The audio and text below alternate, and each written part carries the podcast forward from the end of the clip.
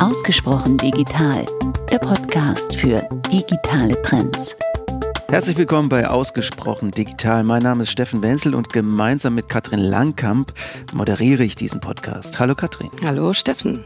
Ja, Katrin, über was reden wir eigentlich heute? Ja, heute in der dritten Folge reden wir über Kundenerlebnisse in Zeiten der Krise und äh, darüber, wie man das Marketing in Krisenzeiten eigentlich digital aufstellt. Und dafür haben wir heute zwei Gäste hier vor Ort. Das ist einmal die Julia Ahlers, die ist Mitglied der Geschäftsleitung und verantwortet den Bereich Customer Experience der T-Systems Multimedia Solutions und Nico Lange, der verantwortet das Marketing. Herzlich willkommen. Hallo. Hallo, ich freue mich hier zu sein. Jetzt fragen sich manche Leute vielleicht, wieso sitzt ihr beide eigentlich an einem Tisch bei uns? Also vielleicht könnt ihr noch mal erklären, was hat Customer Experience eigentlich mit Marketing zu tun? Soll ich mal einsteigen, Nico? Also vielleicht nähern wir uns äh, der Frage überhaupt erstmal darüber, was Customer Experience ist. Ich glaube, Customer Experience ist ein Begriff, der ähm, gerade in den, in den letzten Jahren mächtig an Bedeutung zugenommen hat, äh, der, kann man so sagen, in aller Munde ist. Customer Experience ist eigentlich mal schlicht übersetzt nichts anderes als das Kundenerlebnis. Ähm, das Kundenerlebnis ist einfach in den letzten Jahren unfassbar stark digitalisiert worden. Ähm, das heißt, Customer Experience meint auch meistens das digitale Kundenerleben. Ähm, das fängt ganz vorne an, noch eigentlich bevor jemand ein Kunde wird von einem Unternehmen, äh, interagiert der irgendwo, der sieht vielleicht einen Bericht irgendwo drüber, sieht Werbung oder ein Banner oder eine Website oder einen interessanten Artikel und nähert sich einem Unternehmen an und wird dann über verschiedene Wege ähm, Kunde eines Unternehmens, kommt auf ein Unternehmen zu, nimmt Leistungen in Anspruch, erlebt vielleicht einen Kaufprozess, einen digitalen, einen Auslieferungsprozess, der vielleicht analog ist und hat ein ganzes Kundenerlebnis rund um sein Sein als Kunde, ähm, hat vielleicht später eine Erfahrung im, im Kundenservice, hat ein Problem, äh, geht nochmal aufs Unternehmen zu, ähm, bis er am Ende sozusagen, am Ende des sogenannten Customer Lifecycles ähm, dann in, aus der Beziehung auch austritt.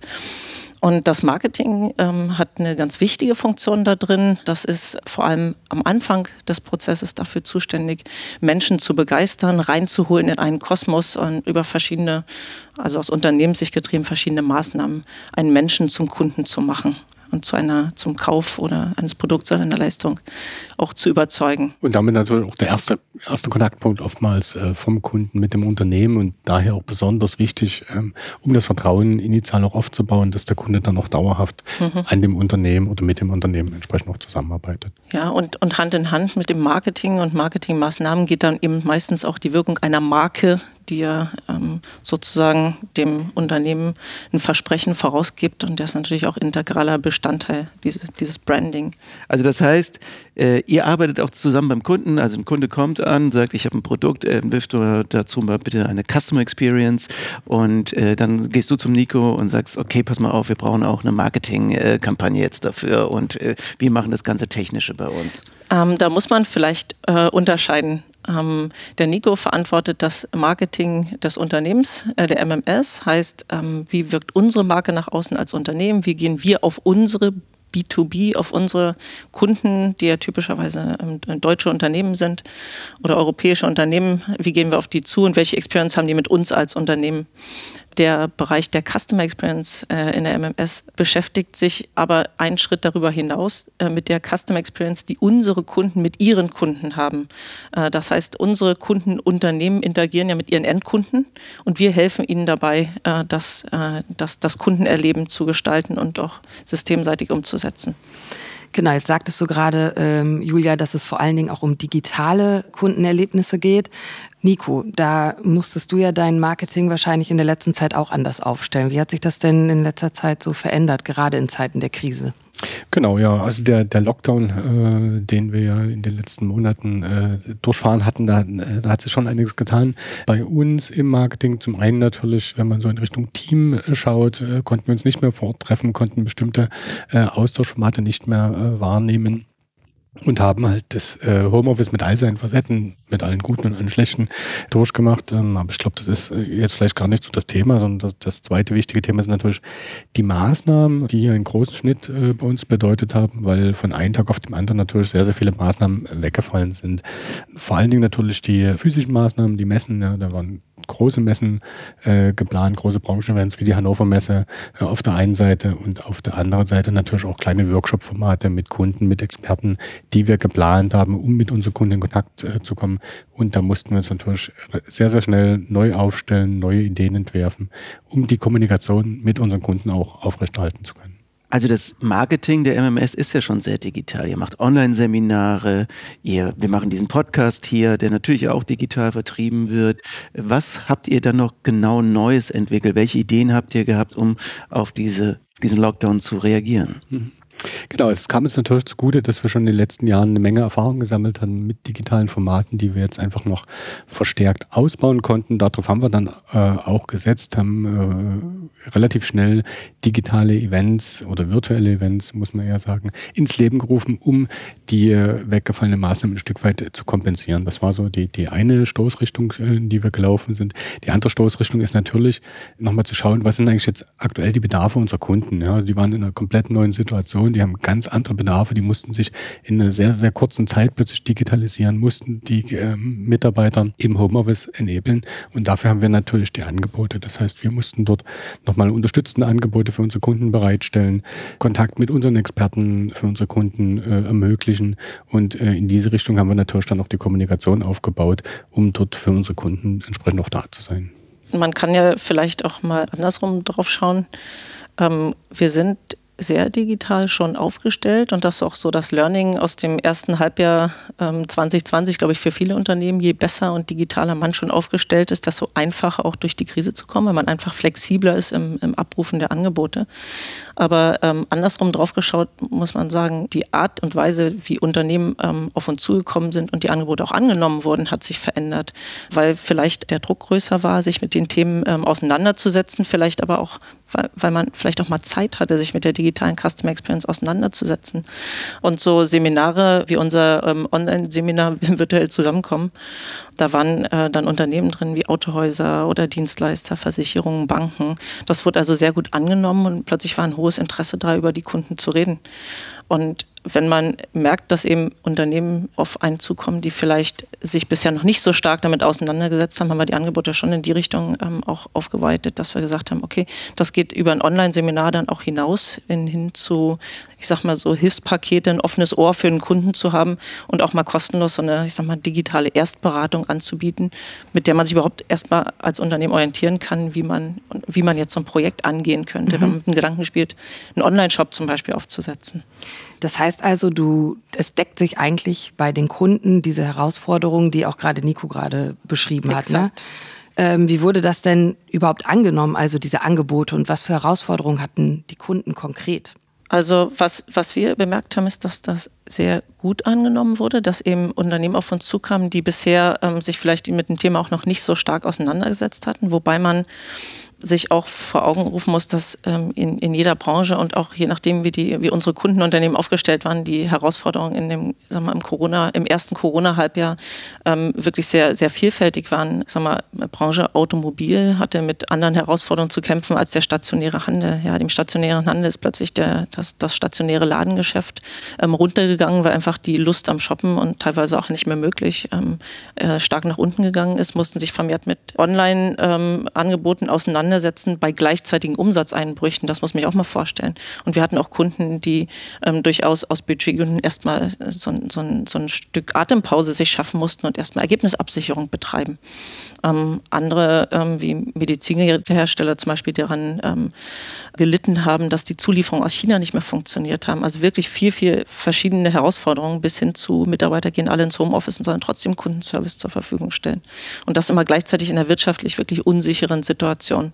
Und da haben Unternehmen eben dann doch sehr unterschiedlich flexibel reagiert und wer dann da flexibel ist, ist eben auch vorn. Julia, du hattest gerade den stationären Handel explizit angesprochen. Gibt es denn eine Branche, wo sich das sehr stark fokussiert hast, hat? Oder würdest du sagen, es ging eigentlich über alle Branchen hinweg, ähm, die Not? Also die Herausforderungen gingen schon über verschiedene Branchen hinweg. Da gibt es Branchen, die sich, äh, sagen wir mal, ähm, klassisch leichter tun, auch digital aufgestellt sind. Wir haben mehrere Kunden zum Beispiel im Versicherungsbereich, die ihr ähm, Angebot schon äh, sehr stark digitalisiert haben, auch Online-Geschäftsstellen betreiben. Ähm, die kommen natürlich gut durch, äh, durch so eine Zeit, durch so eine schwierige Zeit. Wenn wir auf den Retail gucken, stellt sich die Situation schon ein bisschen anders dar. Wie gesagt, der stationäre Handel ist von heute auf morgen, sagen wir nicht sagen weggebrochen, aber schon zu großen Teilen erstmal als Einnahmequelle weggefallen. Wenn man dann auf Statistiken guckt, dann liest man raus, dass auch bis zu 50 Prozent der Käufer zum ersten Mal online eingekauft haben, die zuvor noch nie online eingekauft haben. Dass sie dann aber auch sagen, okay, wenn die Experience schlecht ist, dann, auch das sagen über 50 Prozent der, der Online-Käufer, dann kaufe ich da auch nicht nochmal ein. Und dann treibt das eben ähm, schon die, die Käuferschaft in die Arme sozusagen der wenigen Großen, die dann von der Situation profitieren können. Und der stationäre Handel versus dem Online-Handel, denke ich, das, das wird auch nicht so schnell wieder weggehen in dem Sinne, sondern die Veränderungen werden zum, zum Teil auch beibehalten werden. Ähm, vielleicht wird sich der stationäre Handel auch wandeln im Hinblick auf ähm, Filialen sind vielleicht dann eher Showrooms, wo ich mir die Produkte angucke, wo ich das, das haptische Erleben habe, wo ich anprobiere, wo ich ein Produkt rieche, ein Parfum auch ausprobieren kann ähm, und dann aber online kaufe.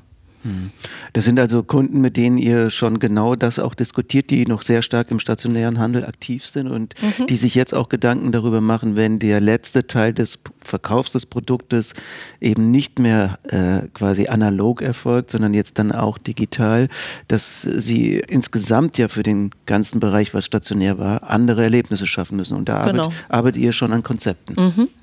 Genau, und das, das ist eine relativ weite Range und das geht auch weit darüber hinaus, einfach nur einen Online-Shop zu haben. Ein Online-Shop muss auch zur Marke passen. Ähm, der muss eine entsprechende Produktpräsentation haben. Man muss aber auch auf der, auf der Marketingseite den Kunden äh, angehen können. Die Marke muss irgendwo im digitalen Bereich auch funktionieren und ansprechend sein. Ich muss in der Lage sein, den, ähm, den Kunden so wie einen Stammkunden in einem stationären Handel ähm, auch digital erschließen zu können, Daten zu sammeln, die auch zu verwerten, ähm, ihm entsprechende Angebote zu machen und dann eine schöne Kaufexperience zu bieten, die dem Ladengeschäft in nichts nachsteht. Und, und das Gesamtpaket zu erzeugen, ist schon eine äh, sehr intensive Auseinandersetzung mit dem virtuellen Geschäft ähm, äh, eines Unternehmens und einer Marke. Nico, ich würde mal die steile These äh, aufstellen, dass der stationäre Handel des Marketings die Messen sind. Nämlich da seid ihr quasi vor Ort, da trefft ihr euch mit euren Kunden, dort äh, präsentiert ihr eure Ideen. Das alles war jetzt nicht mehr möglich. Du hast eben das angesprochen, Hannover Messe, Demexco und so weiter. Alles findet nicht statt. Wie ersetzt ihr solche Messen jetzt?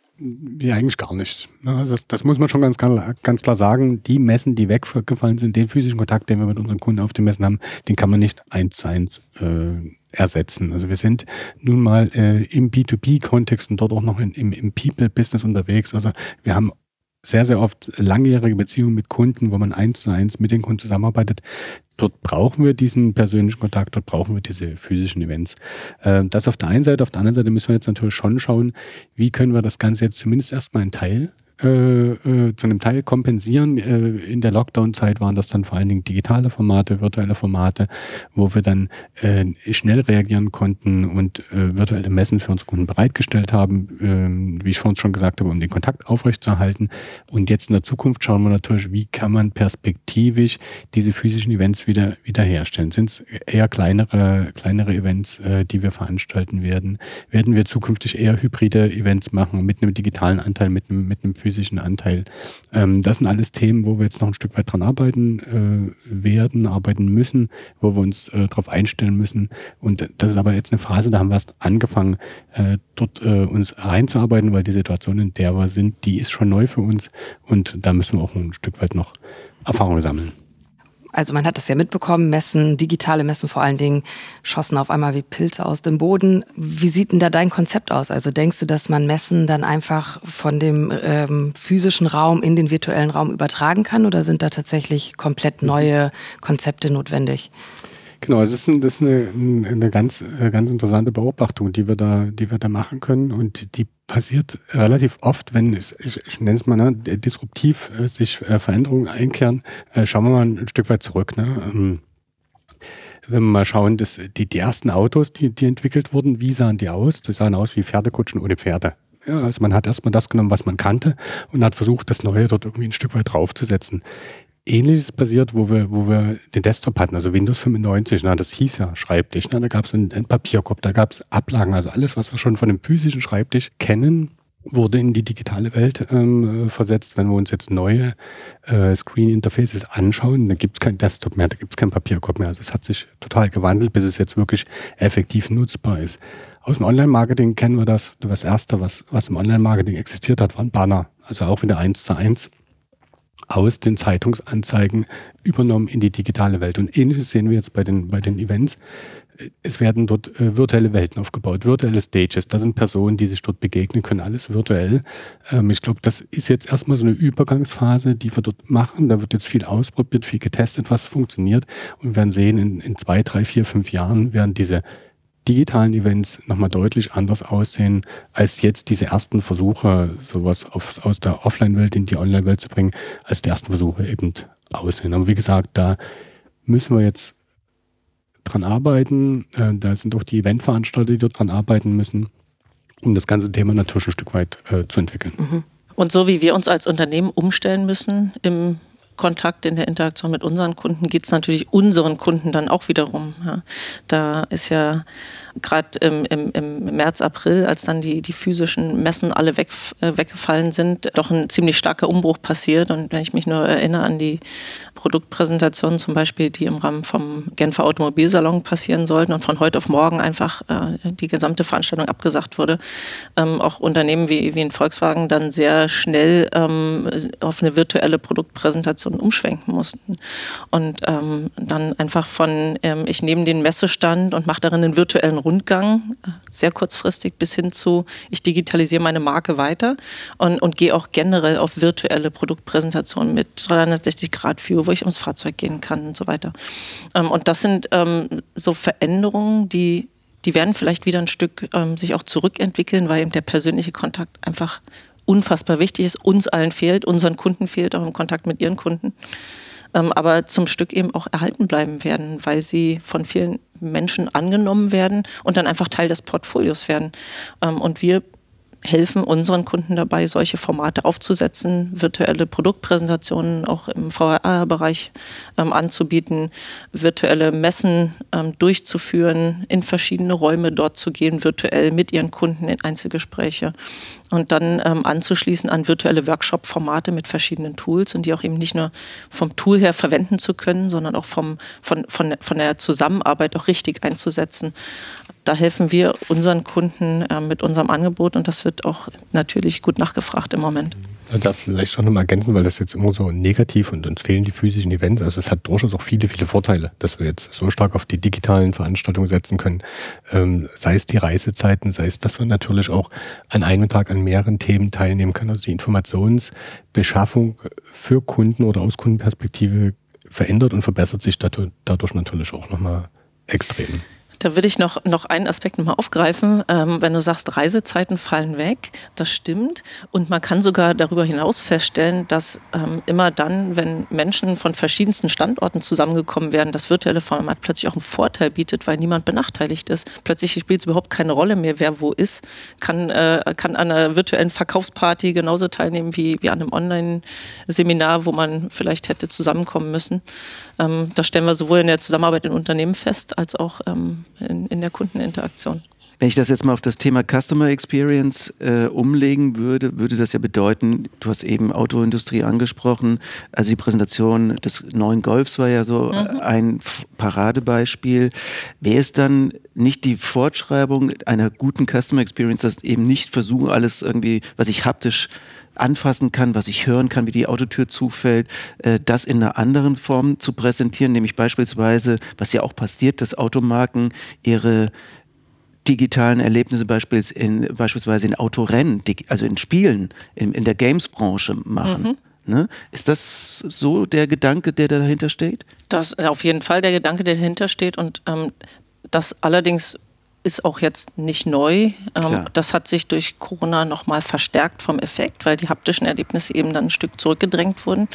Ähm, aber darauf setzt man äh, eigentlich schon seit langem, ne? weil das natürlich eine, eine, ich sag mal, auch eine kostengünstige Art ist, ähm, äh, Verbrauchern oder potenziellen Kunden die Produkte nahezubringen. Trotzdem gibt es so eine so eine Lücke zwischen dem virtuellen und dem haptischen Erleben, die man einfach nicht schließen kann. Also mal ganz simpel, um bei dem Beispiel zu bleiben, wenn ich ein Fahrzeug Probe fahre, das kann ich äh, in einem Autorennen machen und auch virtuell, aber wie du sagst, ne, reinsetzen, fühlen, wie fühlt sich ein Ledersitz an, wie schlägt die Tür zu, wie ist die Fahrdynamik, ähm, das ist schon sehr schwierig im virtuellen Raum nachzustellen. Und da wird irgendwo immer die, die digitale Customer Experience mit der haptischen Hand in Hand gehen müssen. Mhm. Aber auch, auch nicht einfach, ne? die, müssen, die müssen auch Hand in Hand gehen, das muss auch miteinander korrespondieren, aufeinander abgestimmt sein. Hast du denn was erlebt jetzt äh, äh in der Entwicklung äh, von digitalen Erlebniswelten in Zeiten der Corona-Krise. Ähm, das heißt also, dass äh, das Haptische eben nicht mehr so stattfinden konnte, was jetzt für dich auch äh, sozusagen so ein Milestone war, wo du gesagt hast, ey, da ist jetzt wirklich was Neues passiert. Jetzt gar nicht nur in, in, in deinen persönlichen Kundenbeziehungen, sondern insgesamt auf dem Markt? Vielleicht äh, kann man das so beantworten so einen ganz großen Meilenstein möchte ich jetzt gar nicht herausgeben. Es gab sicher ganz, ganz viele kleine Meilensteine für viele unserer Kunden. Aber bei manchen äh, unserer Kunden waren die Änderungen dann schon gravierend. Vielleicht ähm, ein, ein Beispiel herauszuheben. Unser Kunde Pier 7, ein Lebensmittel- oder Food Group, ein Lebensmittellieferant, der die Gastronomie, Hotellerie äh, beliefert, ähm, hatte äh, schon im, in, im Moment des Lockdowns, wo die Restaurants einfach nicht mehr öffnen konnten, ähm, in, in, in, ja, einen herben Einbruch auf seinen Absätzen für die, für die Lebensmittelbelieferung und hat sich extrem flexibel aufgestellt und hat ähm, unser Angebot, das wir unseren Kunden auch speziell für die Corona-Zeit zugeschnitten gemacht haben, nämlich in sehr, sehr kurzer Zeit einen Online-Shop aufzubauen, angenommen, ist darauf zugekommen und hat äh, einen Online-Shop gebaut. Man muss sich aber vor Augen führen, welche große Veränderung das ist, weil aus der B2B-Belieferung der Hotellerie ein Online-Shop und sich dann zu entscheiden, ich gehe auch in den B2C-Bereich und beliefere mit meinen Lebensmitteln dann kurzerhand auch Endkunden. Ähm, das ist schon ähm, eine, eine große Veränderung einfach auch im, im Kerngeschäft und da hat sich das Unternehmen extrem flexibel aufgezeigt. Ähm, hast du da noch weitere Beispiele? Vielleicht ein, ein ganz anderes Beispiel ähm, aus, aus dem Beratungsgeschäft, auch aus unserer eigenen Erfahrung. Wenn man in der Beratung unterwegs ist, äh, lebt das eigentlich auch davon, dass man vor Ort mit unseren Kunden zusammen Sachen erarbeitet, gerade wenn man sich auf ähm, Unternehmensebenen bewegt, die eher in Richtung C-Level sind, ist das immer eine Vertrauensfrage, eine Frage der persönlichen Chemie, der Zusammenarbeit. Ähm, und auch in, in dem Zusammenhang ist uns das gelungen, mit virtuellen Formaten zu arbeiten und das ist in dem Bereich nicht selbstverständlich. Ähm, da haben wir uns eine Weile gemeinsam mit unseren Kunden rantasten müssen, auch das Vertrauen aufbauen und haben das aber ähm, äh, etablieren können, dass man auch mit virtuellen Zusammenarbeitsmodellen in virtuelle Workshops geht und auch da ähm, zum Beispiel über, über neue Geschäftsmodelle mit unseren Kunden äh, reden und daran auch gemeinsam arbeiten kann. Und waren das, ähm, wenn ich jetzt mal ein bisschen weiter nachfragen kann, waren das denn dann Neuakquisen oder waren das schon Bestandskunden? Und würdest du sagen, gibt es dort einen Unterschied in der Herangehensweise? Na klar, da gibt es einen Unterschied. Mit Bestandskunden ist das sehr viel einfacher, weil da ein Vertrauenslevel da ist. Man kennt sich persönlich, man hat sich ähm, in der Vergangenheit oft getroffen, man weiß einfach voneinander, ähm, was man erwarten kann. Ähm, da geht es relativ leicht, in, in, virtuelle Formate sich zu verändern. Bei Neukunden sieht das eben anders aus. Ein Projektpitch äh, zum Beispiel virtuell ähm, genauso ähm, hochwertig zu gestalten, ist deutlich schwieriger. Und auch ein Beratungsprojekt bei einem Neukunden ähm, mit dem man einfach noch nie einen persönlichen Umgang hatte. Das hat einfach ein komplett anderes Level an Professionalität, das erfordert, um auf das gleiche ähm, Niveau zu kommen wie im persönlichen Gespräch. Nico, wir werden jetzt alle natürlich auch miteinander konkurrieren. Also nicht wir hier, sondern natürlich viele Firmen, die jetzt sich im digitalen im Online-Marketing jetzt äh, verstärkt bewegen müssen, weil sie diesen Kanal natürlich ausreizen müssen in Corona-Zeiten. Wie kann man sich da noch unterscheiden? Wie kann man sich abheben? Was sind da deine Tipps? Also das ist schon äh, deutlich zu sehen, dass, äh, dass jetzt äh, vermehrt Firmen auf die digitalen Formate setzen. Ähm, nicht zuletzt merkt man das natürlich an den übervollen E-Mail-Boxen, äh, wo Einladungen zu Online-Seminaren hereinfliegen. Unterscheint es manchmal, als wären dort die Dämme äh, komplett äh, gebrochen. Die Frage ist schon, wie, wie kriegt man es eigentlich dazu oder welche Kanäle muss man jetzt eigentlich nutzen? Welche Kanäle jetzt, funktionieren jetzt besonders gut? Das haben wir mal analysiert und sind schon irgendwie drauf gekommen, ja, das, das was früher bei einer Zielgruppe funktioniert, das funktioniert funktioniert auch jetzt noch, ist klar. Also eine Zielgruppe, die ändert sich ja nicht von einem Tag auf den anderen komplett. Aber daran kann man die Unterscheidung eigentlich gar nicht machen, sondern was, was die Unterscheidung ist und worauf wir achten müssen, ist eigentlich das Vertrauen, das ein Kunde in uns hat. Also dieses Vertrauen, das ein Kunde an uns glaubt, äh, aufzubauen, äh, durchaus auch über einen längeren Zeitraum hinweg, also die, die Markenexperience aufzubauen, die ein Kunde mit uns hat, weil dann wird er natürlich auch in so einer E-Mail-Flut unsere eine E-Mail entsprechend rausfiltern können. Na, dann kann er ganz anders mit Informationen von uns umgehen, wenn er weiß, das sind Informationen, die sind für mich relevant, äh, denen vertraue ich und mit denen arbeite ich gerne zusammen. Nico, du sagst, Vertrauen ist sehr wichtig. Das ist das höchste Gut, was natürlich, was man im Marketing erreichen kann. Aber wie erreicht man das jetzt gerade in den Zeiten, wo man natürlich auch Vertrauen manchmal face-to-face -face natürlich aufgebaut wird, dass man jemanden anderen kennenlernt, den Kunden? Genau, das ist, wie gesagt, Stichwort emotionale Bindung. Und da sind wir wieder bei dem, wo wir anfänglich eingestiegen sind, nämlich bei der äh, Customer Experience für den Kunden. Also Vertrauen ist natürlich zum einen ein Thema des Marketings, nämlich bei Neukunden, wo wir wirklich an jedem Kontaktpunkt, jeden Touchpoint, den wir mit unserem Kunden haben, ein einheitliches Bild unserem Kunden ähm, äh, gegenüberstellen, wo wir dort auf Augenhöhe agieren, wo wir ansprechbar sind, wo wir reagieren, wo ein Kunde auch weiß, dort kommt, äh, dort kommt was zurück, wenn ich dort ein Anliegen habe. Auf der einen Seite geht aber dann auch weiter in das Projektgeschäft äh, hinein, wo man dann wirk wirklich durchgängig äh, und über den gesamten ja, Zeitraum der Zusammenarbeit natürlich eine einheitliche Experience für den Kunden anbietet. Nur so kann Vertrauen entstehen ähm, auf, auf beiden Seiten dann am Ende auch. Genau, dann sagst du also, Kundenbeziehungen und Emotionen sind auf jeden Fall sehr relevant geworden, vielleicht sogar noch relevanter als vorher. Julia, hättest du da auch noch ein Beispiel? Ja, Kundenbeziehung, Emotionen, das, ähm, wenn, wenn, man in die Statistiken reinguckt, sieht man das auch. Ähm, drei von vier äh, der Befragten wünschen sich auch eine, eine persönliche und menschliche Interaktion, heißt ähm, ähm Vertrauensbildung sozusagen, nicht nur im Marketing, sondern im, im, äh, auch an anderen Stellen im Lifecycle. Ähm, und das, das zeigt sich an, an vielen Stellen. Wenn ich ein Problem habe mit einer Ware ähm, und muss man auch sagen, da ist zum Beispiel in Amazon einfach auch stark. Wenn ich da anrufe und ich kriege äh, wirklich einen Agent ans Ohr, der mich ganz persönlich begrüßt, der sofort meine Daten parat hat, der weiß, wo mein Problem ist und mir die Angst nimmt und in dem Moment sagt, äh, ja, ist doch kein Problem, da kümmern wir uns drum und sich dann auch wirklich drum kümmern das Versprechen einlöst, dann löst das auch im Problemfall bei mir als Verbraucher oder als Kunde ein sehr, sehr gutes Gefühl aus und ich denke, okay, da bin ich auch für den nächsten Kauf in den guten Händen diese Vertrauensbildung ist eben an, an allen Stellen, wie Nico das gerade gesagt hat, an allen Stellen im Customer Lifecycle. Ne? Das vorne bildet sich das über das Markenversprechen und die Marketingmaßnahmen. Es ist, um nochmal bei Amazon zu bleiben, das Vertrauen. Ich weiß genau, wann die Ware kommt und welchem Zustand sie kommt und das Vertrauen dann. Ich kann später im Prozess, wenn was ist, ähm, auch ähm, sozusagen das Problem zusammen mit dem Unternehmen lösen. Und das braucht eben auch einer guten Aufstellung der Unternehmen und äh, eine gute systemische Aufstellung, dass die Daten da sind, dass der Kunde bekannt ist. Ähm, und dabei helfen wir unseren Kunden ja, das optimal aufzustellen. Wenn wir noch ein bisschen in die Zukunft blicken zum Abschluss unseres Gesprächs, welche der Dinge, die sich jetzt hier verändert haben, Nico, werden bleiben? Äh, welche Trends siehst du äh, für deinen Bereich im digitalen Marketing? Ja, das, was jetzt gerade fehlt, sind die physischen Events. Also das äh, hat man ja gesagt. Also ich kann mir keine Welt vorstellen, wo man sich nicht mehr persönlich trifft. Ähm, auf der einen Seite, auf der anderen Seite. Natürlich werden wir die anpassen. Ähm, wir hatten ja auch darüber gesprochen, dass wir dort unsere Erfahrungen sammeln müssen mit den digitalen Events.